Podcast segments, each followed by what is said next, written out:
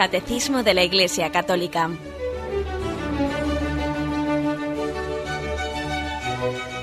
Un programa dirigido por Monseñor José Ignacio Munilla, Obispo de San Sebastián.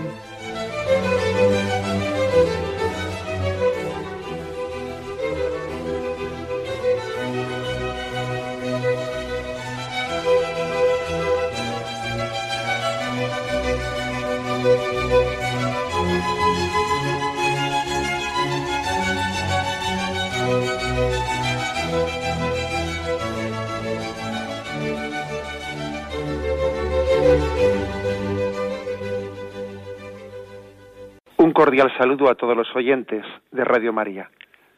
Un día más, con la gracia del Señor, proseguimos el comentario del Catecismo de nuestra Madre la Iglesia.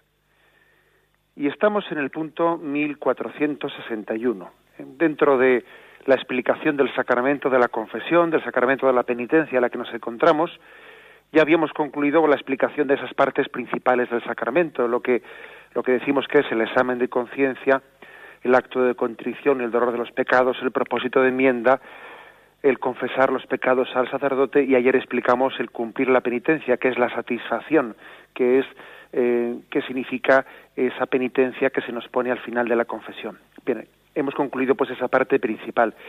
Y ahora comienza un apartado en el catecismo que tiene como título el ministro de este sacramento y se explica pues una serie de cosas que yo creo que también para que es verdad que aunque son más específicas del sacerdote yo estoy convencido de que a los oyentes también les va me refiero a los seglares ¿eh? les va a ayudar mucho les va les va a gustar también conocer por ciertos aspectos que los que hemos recibido de la iglesia el ministerio de la confesión pues hemos sido instruidos también en estos aspectos, pero que creo que el hecho de que los seglares también lo conozcan les hace entender también toda la riqueza, toda la complejidad y al mismo, y al mismo tiempo toda la sencillez ¿eh? que conlleva este ministerio de la reconciliación. Tiene como título El ministro de este sacramento. Y el primer punto es el 1461. Dice así. Puesto que Cristo confió a sus apóstoles el ministerio de la reconciliación, los obispos, sus sucesores y los presbíteros, colaboradores de los obispos, continúan ejerciendo este ministerio. En efecto, los obispos y los presbíteros, en virtud del sacramento del orden, tienen el poder de perdonar todos los pecados en el nombre del Padre y del Hijo y del Espíritu Santo. Bueno, un primer punto, pues, de declaración del principio fundamental es decir, Cristo confió a los apóstoles el ministerio de la reconciliación. Dos textos nos ofrece el catecismo para apoyar esta afirmación. Vamos, hay muchos más, como podéis imaginar, pero hay dos textos que son especialmente entrañables, que además que es que yo creo que son textos que, casi muestran el corazón misericordioso de Jesucristo. Uno es el de Juan, capítulo 20, versículo 21 eh, al 23, ¿no? Es una de las apariciones de Cristo resucitado. Están los apóstoles y Jesús se aparece en medio de ellos. Y dice, Jesús les dijo otra vez, la paz con vosotros. Como el Padre me envió, también os envío yo. Dicho esto, sopló sobre ellos y les dijo, recibid el Espíritu Santo. A quienes perdonéis los pecados, les quedan perdonados. A quienes se los retengáis, les quedan retenidos.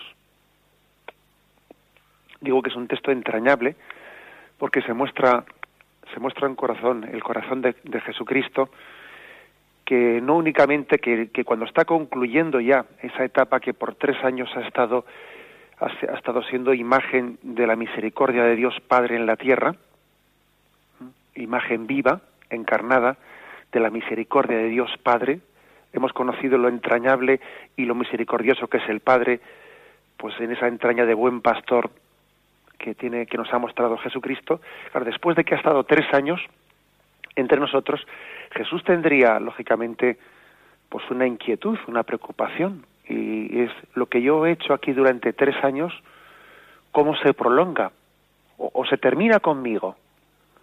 ¿Eh? La obra que hizo Jesucristo esa obra de perdonar los pecados, de consolar a los tristes y especialmente de perdonar los pecados, ¿eh? porque es ir a raíz, ir, a la raíz del problema, es ir a la raíz de lo que le quita la felicidad al hombre. Bueno, pues mm, hay que decir verdaderamente, eh, este, este es el, momento en el que Jesús dice, el ejercicio de misericordia que él ha tenido, él lo prolonga en los apóstoles, lo prolonga en el ministerio de los apóstoles. La paz con vosotros. Y Jesús sopla y sopla en ello como un signo de soplar el Espíritu Santo y les da esa potestad a los apóstoles por el poder del Espíritu Santo de perdonar los pecados. Un segundo texto que todavía remarca, remarca más esto, lo tenemos en la segunda carta a los Corintios, capítulo quinto, versículo 17 y siguientes, ¿no? que dice, lo, lo viejo ha pasado, todo es nuevo, y todo proviene de Dios, que nos reconcilió consigo por Cristo y nos confió el ministerio de la reconciliación, porque en Cristo estaba Dios reconciliando al mundo consigo, no tomando cuentas, cuenta, no tomando en cuenta las transgresiones de los hombres, sino poniendo en nosotros la palabra de la reconciliación. Somos pues embajadores de Cristo, como si Dios exhortara por medio de nosotros. En nombre de Cristo os suplicamos, reconciliaos con Dios. Es decir, que de la misma manera que el Padre envió al Hijo, ahora el Hijo envía a los apóstoles. Si Dios Padre reconcilió al mundo por medio de Jesucristo, ahora Jesucristo continúa reconciliando al mundo con Dios por medio de la Iglesia, por medio de ese ministerio apostólico que ha, transmitido a la Iglesia. Es pues como la continuación ¿eh? del pastoreo de Jesucristo el pastoreo de Jesucristo se prolonga en los apóstoles. Es algo impresionante, ¿no? en, alguna ocasión yo pues hablando con algún joven pues que se está igual planteando su vocación, ¿no? Pues le he dicho, ¿no? Pues intentando también hacerle ver, mira, tú reza y, pide luz al Señor pues para ver si Él te llama o no te llama al sacerdocio. Lógicamente uno no, no accede al sacerdocio porque a mí me guste o no me guste ser cura, porque a mí me va o no me va, no. ¿eh? sino que uno accede al sacerdocio porque pues porque siente esa llamada de Jesucristo y la Iglesia también le ayuda a discernir que esa llamada es verdadera, ¿no?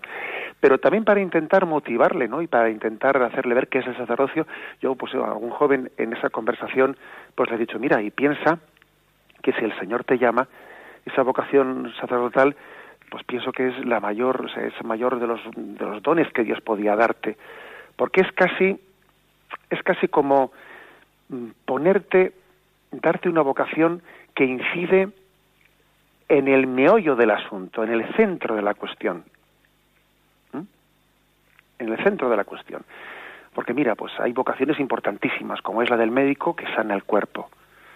Hay vocaciones importantísimas, ¿no? Como es la de un ingeniero que es capaz de, pues de organizar y pues una empresa o, también de diseñar un determinado, pues por ejemplo un coche, etcétera, y hacer un gran servicio a la humanidad, ¿no?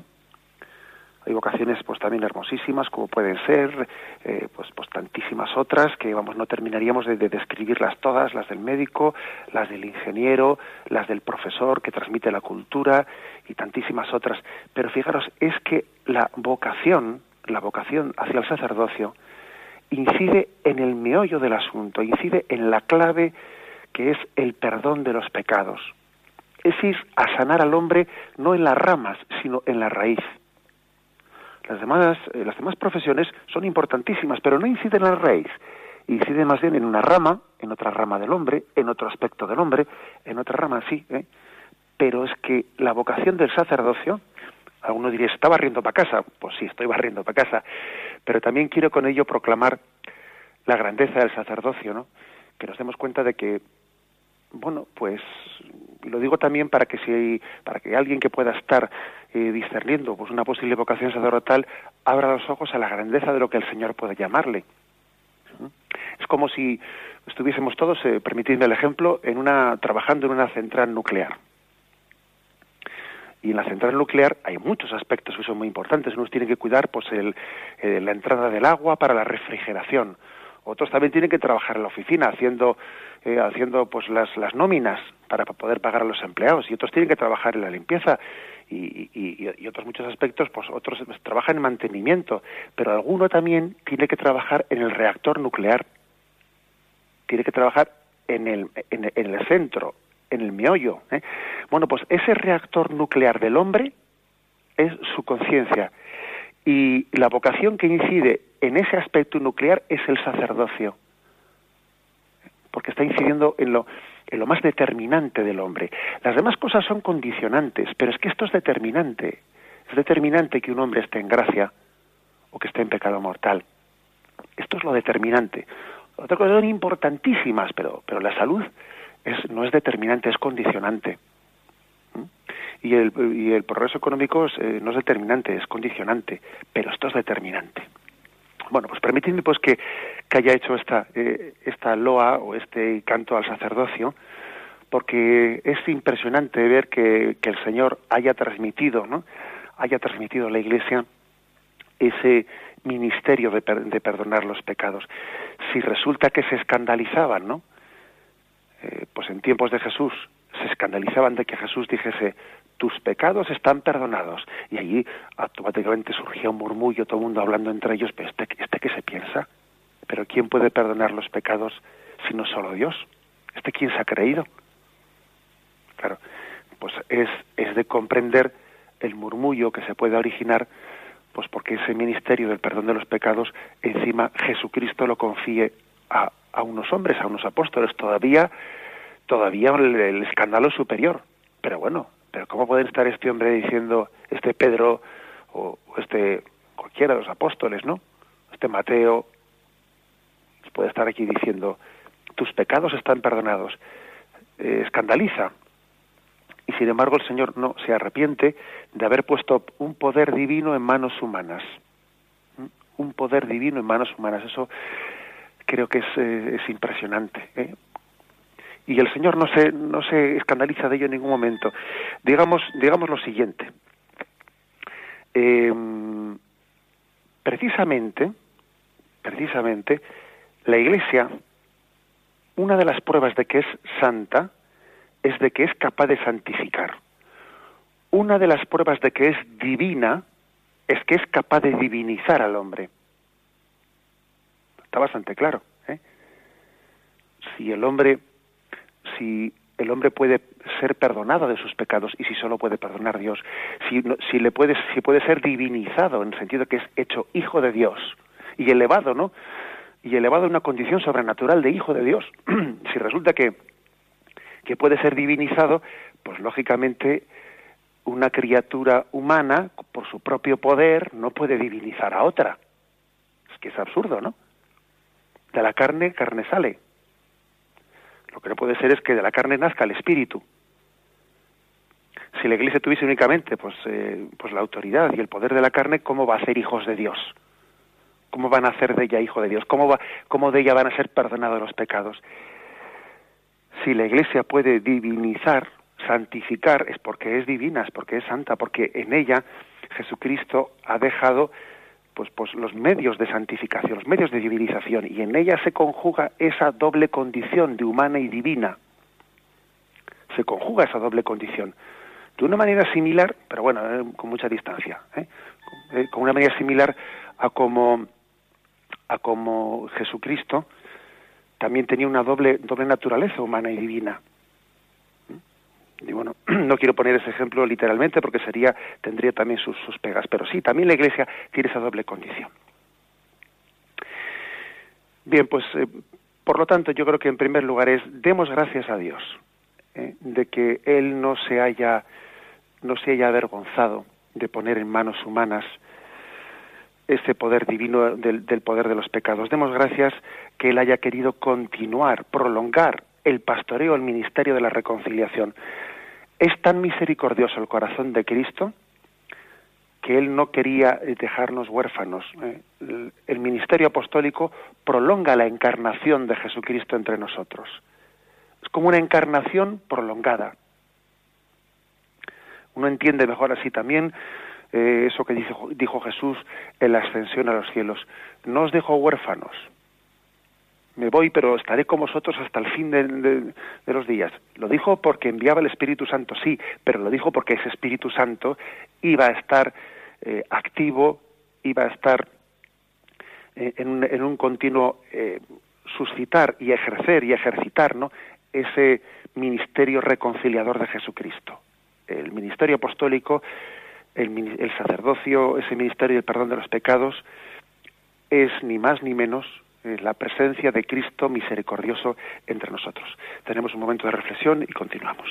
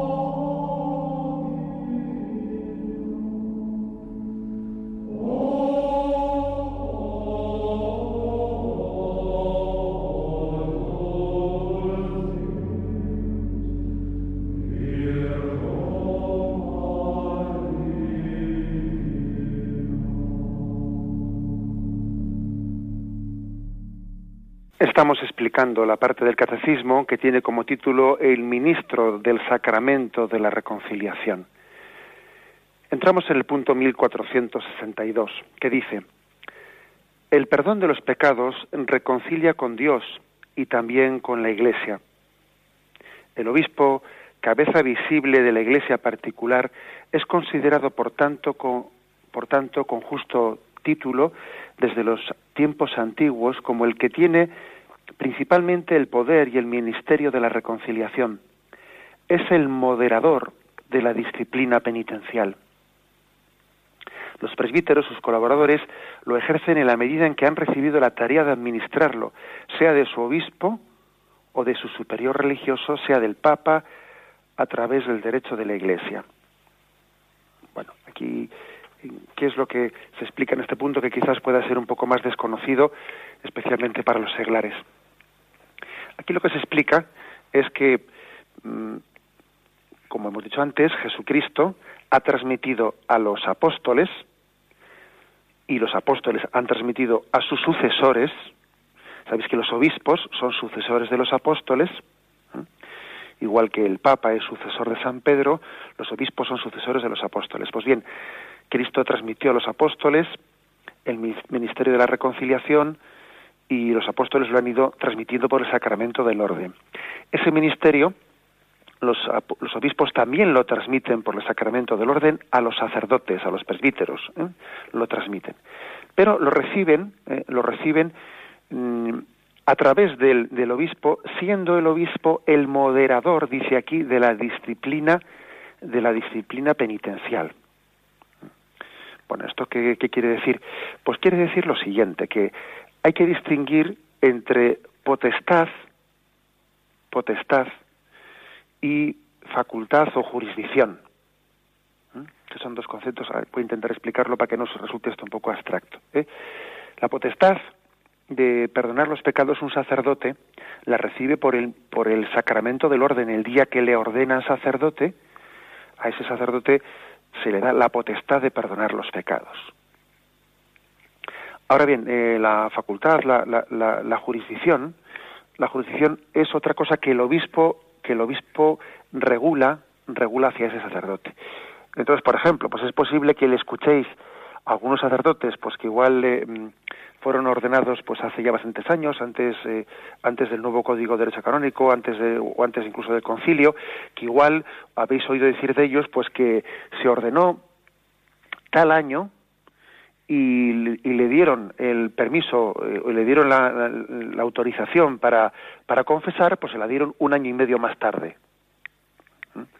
Y dice, ahí va, ¿y cómo es eso? Bueno, pues eso es porque eh, una cosa es la potestad que la tiene uno por el sacramento del orden y otra cosa es la jurisdicción que también regula, modera el obispo eh, pues en función también de la prudencia de que ese sacerdote pues esté bien, preparado para confesar o que tenga todavía que formarse un poco mejor o, tal o cual ¿eh? puede haber alguna serie de digamos de, de, aspectos pues que hagan prudente o no prudente pues que un sacerdote confiese y entonces él le dice el obispo le dice bueno no, no te voy a dar facultad para eh, para confesar sino hasta más tarde incluso yo por lo que he escuchado a pues a sacerdotes mayores o he leído también en, en algunas vidas de santos mm, pues incluso a veces a un sacerdote se le daba primero la, la, facultad a la jurisdicción para confesar a, eh, a, los hombres y luego un año más tarde a las mujeres o, cosas por el estilo bien eso para que entendamos ese ese, concepto ¿eh? o por ejemplo eh, hasta hasta hace muy poco hasta el último hasta el último código de hecho canónico un obispo le daba a un sacerdote, le daba la jurisdicción para confesar en su propia diócesis, pero fuera de ella, fuera de ella él no podía confesar, si no recibía también la jurisdicción del obispo de esa otra diócesis. ¿Eh? O sea, se distinguía entre potestad, tú la potestad la tienes por el sacramento del orden y jurisdicción. Bien es verdad, bien es verdad que siempre se dijo, porque eso yo creo que la Iglesia pues es madre y las madres tienen mucho sentido común, siempre se dijo que en caso de perdón, que en caso de extrema necesidad, en caso de que alguien esté en peligro de muerte y, necesite recibir el sacramento de la confesión, pues un sacerdote, aunque no tenga la jurisdicción del obispo o esté fuera de la diócesis o aunque lo que sea, puede confesar perfectamente porque en ese caso prima la necesidad espiritual de, ese fiel. Eso la Iglesia que es madre lo tiene muy claro. ¿eh? O sea que en caso de necesidad espiritual siempre. Bien, pero igual es bueno eh, que, que también conozcamos esa distinción entre potestad y jurisdicción.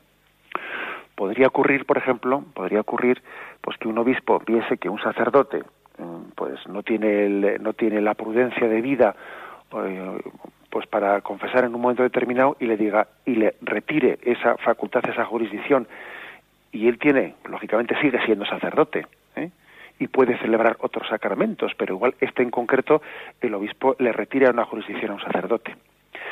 Ahora bien, esto ha sido un poco eh, la forma en la que históricamente se ha hecho, pero en el nuevo Código de Derecho Canónico, cualquier sacerdote, en el momento, en el momento de ordenarse, ya implícitamente se le da, ¿eh? se le da esa, esa jurisdicción para poder confesar. Eh, no es como antes que primero se le ordenaba y luego más tarde según pues, se le podía dar mm, como un acto aparte se le daba pues un papel que acreditaba que tenía la jurisdicción para empezar a confesar. No, en el Código de Derecho, eh, en el Código de Derecho Canónico actual, implícitamente eh, con el sacramento del orden, un sacerdote ya puede confesar, tanto en su diócesis como en las demás. La jurisdicción se le supone, de no ser que el, de no ser que el obispo se la retire. O sea que se, se procede de esta manera que quizás pues también me, me, da a mí la impresión pues de que es una, una adaptación pues también al, momento que el momento que vivimos como nos podemos imaginar estamos tan necesitados ¿eh? tan necesitados de, de, recibir el perdón de los pecados pues que la iglesia pues no está para pues para restarle a un a un sacerdote ni ni, ni un rato eh, ni vamos ni unos años en los que se quede todavía sin jurisdicción ni nada por el estilo ¿eh? Es verdad que los sacerdotes, pues muchas veces igual no tendremos toda la preparación que deberíamos de tener, ¿no? Pero, pero es verdad que la Iglesia, ante tal necesidad de que, de que el sacerdote mm, pueda impartir el perdón de los pecados, pueda administrarlo, pues lo, ha facilitado lo máximo posible y la jurisdicción se supone implícitamente cuando alguien es ordenado.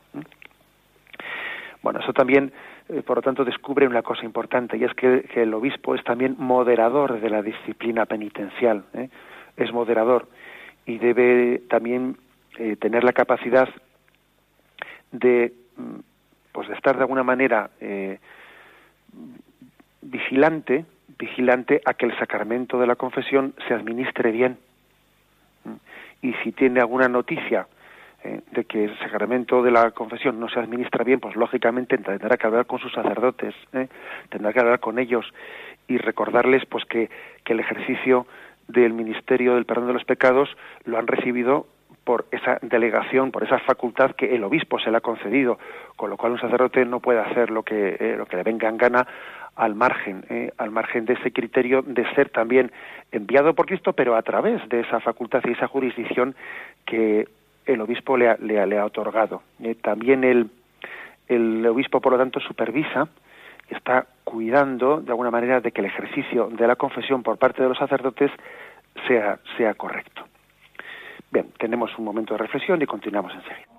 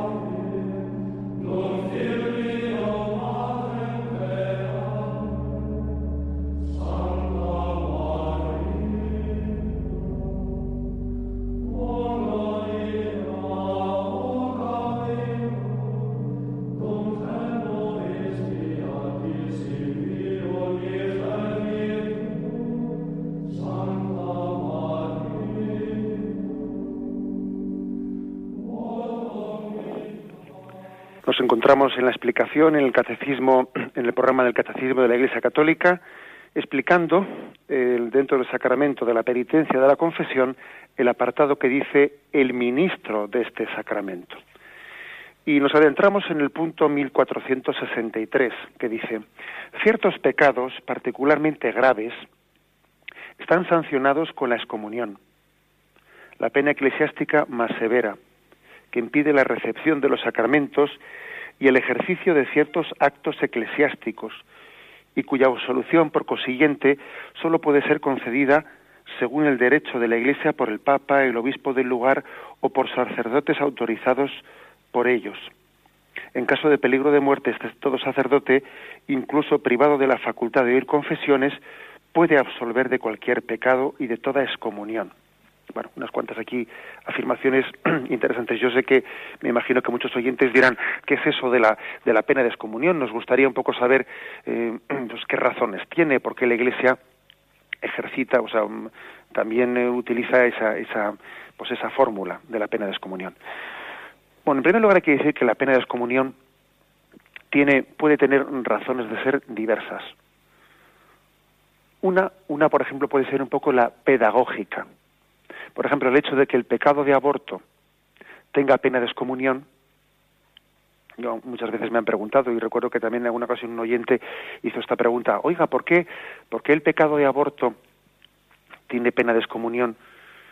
Y, por ejemplo, en el Código de Derecho Canónico en, ningún sitio se dice que matar al padre de uno tenga pena de excomunión. O sea, el parricidio no tiene pena de excomunión y el aborto sí. Es que es más grave ¿eh? matar al niño en el seno de una madre que matar al padre, bueno, pues es, igualmente grave una cosa que la otra. Pero es verdad que la Iglesia también, mm, obrando de esta manera, lo hace no porque una cosa sea más grave que la otra, sino lo hace por un ejercicio pedagógico de abrir los ojos, los ojos, para que el mundo también, eh, para que nos, los cristianos, ¿no? nos sensibilicemos ante lo que yo calificaría de un pecado de época. Es decir, un pecado ante el que esta generación comienza a ser ciego y no lo percibe. Pecado de época es aquel que que casi pues la cultura del momento, la cultura que nos que, que nos rodea, pues lo ha asumido de tal manera que casi lo, lo, entiende como como un como un avance, lo entienden como si fuese un signo de los tiempos progresistas, ¿no? Y entonces parece que no hay luz suficiente para entender pues que eso es intrínsecamente malo. Y como no hay luz suficiente, como la razón está cegada, la Iglesia dice, hagamos un acto un acto de pedagogía que es abrir los ojos, ¿no? una especie de terapia de electroshock, ¿no? De decir, eso es una barbaridad. Y lo subrayamos diciendo, pues que, tiene pecado de excomunión eh, el matar al niño que está en el seno de una madre. Bien, pero como digo, no porque sea más grave que matar al padre, no, sino porque es que afortunadamente hoy por hoy, vamos, yo no he escuchado a nadie que diga que matar a un padre está bien, pero vamos, vamos voy a decirlo con la boca un poco pequeña, no va a ser que por ahí salga eh, cualquier iniciativa de algún partido político proponiéndolo, ¿eh? perdonadme la, eh, la, la ironía. Pero afortunadamente hay aspectos que están más en la penumbra que otros, ¿eh? más en la penumbra que otros. También hay otro tipo de, de mm, descomuniones que ya no son ya por este factor pedagógico de abrir los ojos, sino son para impedir, para impedir males mayores y para impedir la corrupción, la corrupción interna. ¿eh? Por ejemplo, pues existe pena de excomunión. Imaginaos que un sacerdote ha pecado eh, con una mujer y entonces pues tiene pena de excomunión si ese sacerdote luego va y se pone a confesar a esa mujer. Oiga, pues la Iglesia preserva ese caso preserva ese caso y dice un momento, el sacerdote que mm, absuelva a, a, una persona con la que él mismo eh, ha pecado tiene pena de excomunión. ¿Por qué no? Pues porque eso, como os podéis imaginar, pues es introducirse en una, pues en un, eh, en un ámbito de corrupción interna que, que sería insostenible, ¿no? Pues o sea, también hay penas de excomunión que están puestas, pues, eh, para evitar pues que el mal se enmarañe de una manera que, que, luego es imposible hacer la luz ahí, ¿no? La Iglesia tiene dos mil años de, de, experiencia. La Iglesia es una madre muy sabia, muy sabia. Y cuando uno ve el Código de Derecho Canónico y ve este tipo de, de prevenciones y cautelas en las que también la Iglesia ha querido poner toda su autoridad en cosas determinadas como, como lo que es una pena de excomunión que parece que saca toda su energía en momentos determinados con cosas que ve especialmente graves, la Iglesia es muy sabia. Yo la verdad es que me quito el sombrero cuando cuando veo estas cosas y dice uno, pues tú fíjate, pues si la Iglesia ha hecho esto, seguro que habrá habido algún caso, ¿eh? habrá habido casos, ¿no? Y entonces por eso la Iglesia se preserva y dice, cuidado, se ha puesto este caso concreto, ¿no? De que un sacerdote, pues que, que absuelva a alguien con el que él ha pecado, tiene pena de excomunión, o tal. Pues sí, es que la Iglesia sabia, seguro que estos casos se han, se han dado y tiene experiencia suficiente como para preservarse de ello. O sea que la pena de excomunión no es una muestra, como algunos se piensan, de autoritarismo, de inmisericordia. Es que la iglesia, más que madre, parece madrasta, y no sé qué, y no sé cuántos, todavía así con penas de excomunión, en, en pleno siglo XXI, esas cosas, no sé qué, así no mostramos el rostro misericordioso de Dios y de, bueno, bueno, bueno, ¿eh? no, hagamos una, un discurso de palabrería fácil y vacía. ¿eh? La iglesia es una madre que precisamente porque quiere a sus hijos, eh, quiere también utilizar su autoridad en lo que, en lo que hay que eh, utilizarla. Eh, porque a veces, fijaros bien, a veces cuando, cuando no damos toda la importancia que hay que dar a las cosas graves, luego resulta que a las pequeñas tonterías las, las, las, las sacamos de quicio. Hay que saber guardar la energía para lo grave.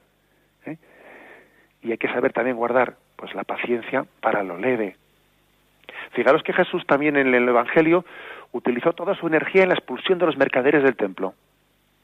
Y al mismo tiempo después, ¿no?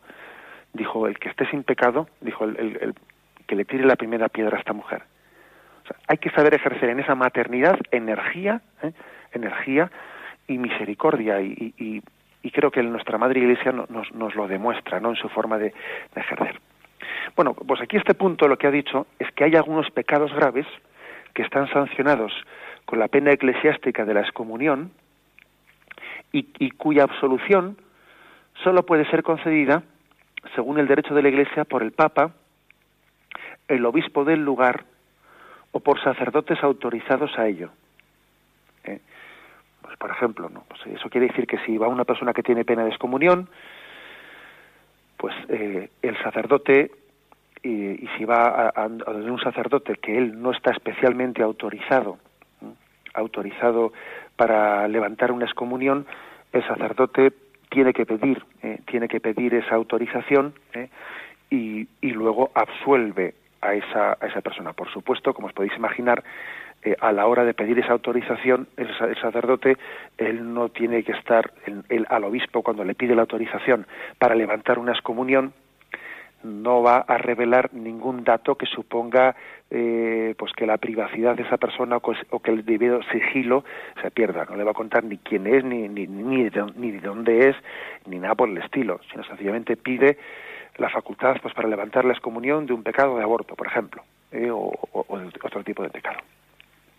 Es verdad que la Iglesia eh, a la hora de, de, de, ejercitar, de intentar facilitar lo máximo posible, no, pues las cosas eh, pues en momentos determinados pues eh, ha solido, por ejemplo, el año santo de la redención, pues igual faculta a todos los sacerdotes para poder eh, levantar los pecados de excomunión. Hay momentos determinados en los que la Iglesia eh, da una facultad extraordinaria de que cualquier sacerdote pueda levantar una excomunión.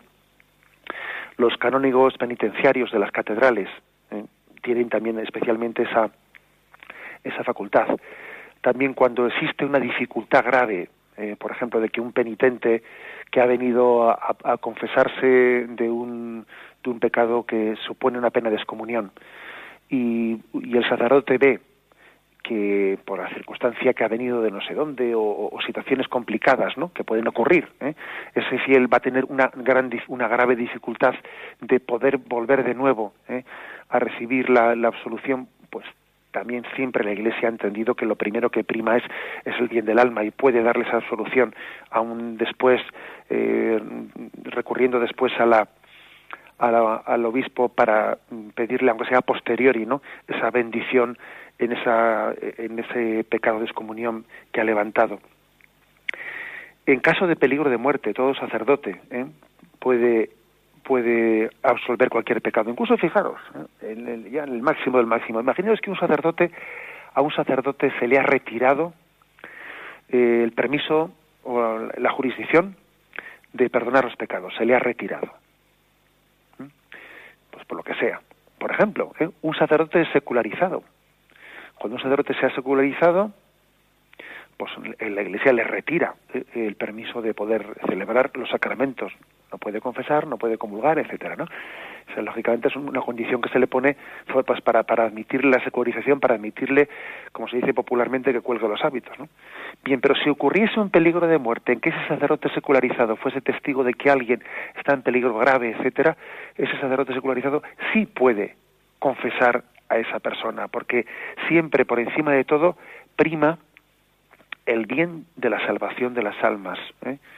Y en eso pues mm, también la Iglesia lo tiene lo tiene claro ¿eh? o sea es decir que la pena de la pena de la excomunión es una una llamada de atención una llamada de atención para que eh, caigamos en cuenta de la gravedad de nuestros pecados ¿eh?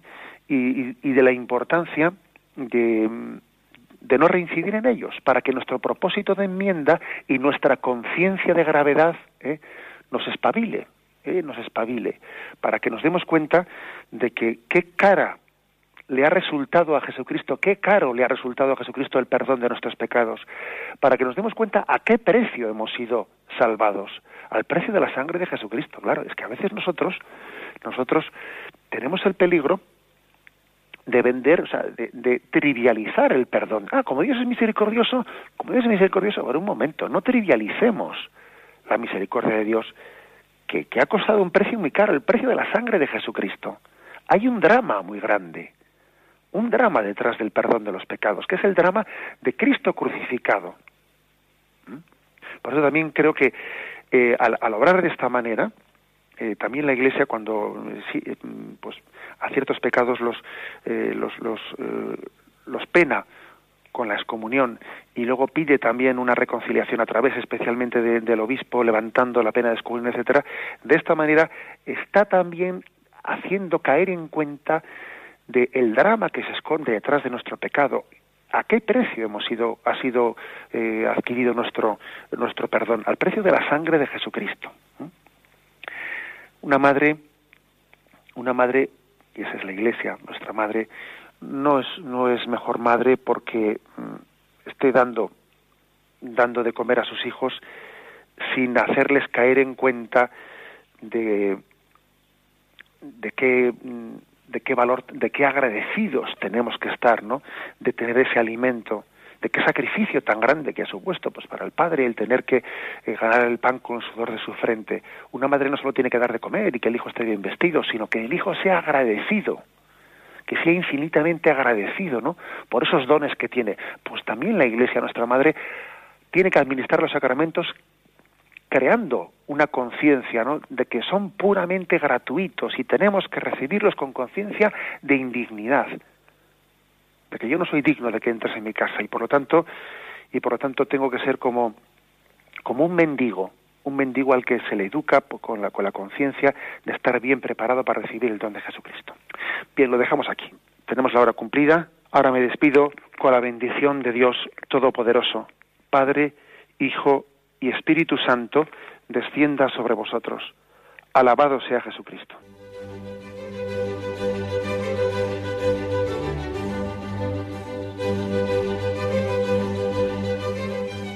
Finaliza el Catecismo de la Iglesia Católica, un programa dirigido por Monseñor José Ignacio Munilla, obispo de San Sebastián.